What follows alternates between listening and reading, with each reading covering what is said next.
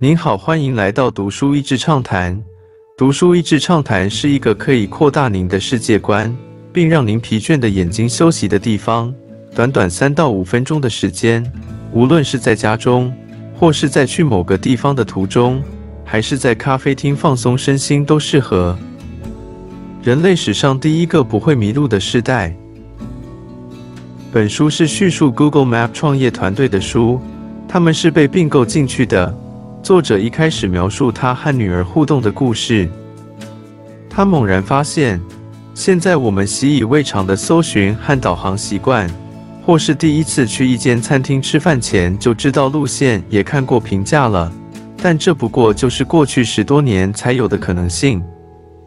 线上地图出现前的日子，记得我在二零一二年到纽约时，租了车并附有 GPS 后。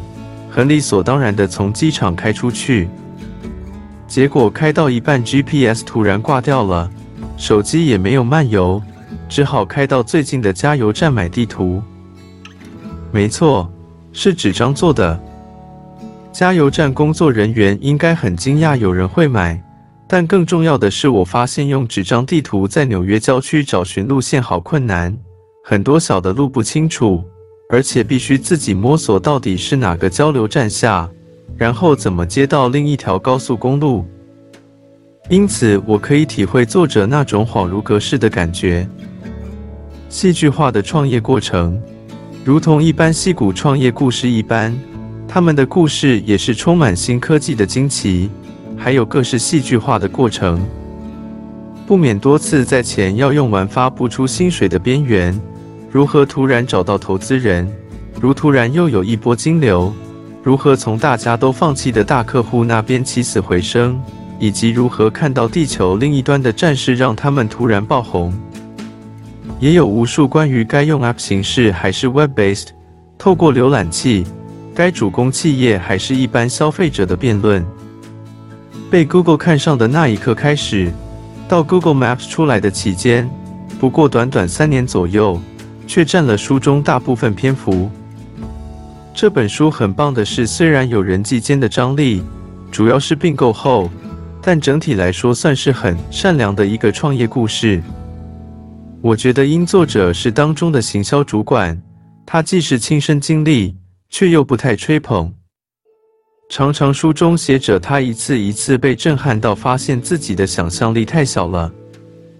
另外是他们这一群创业伙伴深厚的情谊，在他和创业领袖要离开 Google 时，几乎全员到齐的感人欢送趴。没有一些科技新创的厉害纠葛或是纸牌屋戏码。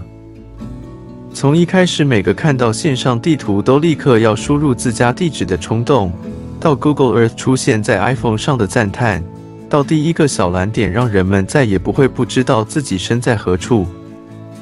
它引发许多新的商业形态诞生，location-based services。它让地球和海洋科学如虎添翼，而碰上自动驾驶汽车时，更是天雷勾动的火，让自驾加速发展，也让人想象实体与虚拟世界无缝结合的无限可能。今天的内容就到此为止了，十分感谢大家收听《读书益智畅谈》节目。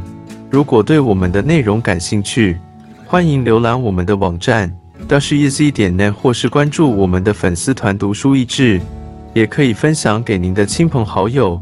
欢迎继续关注我们下一期节目，下次见。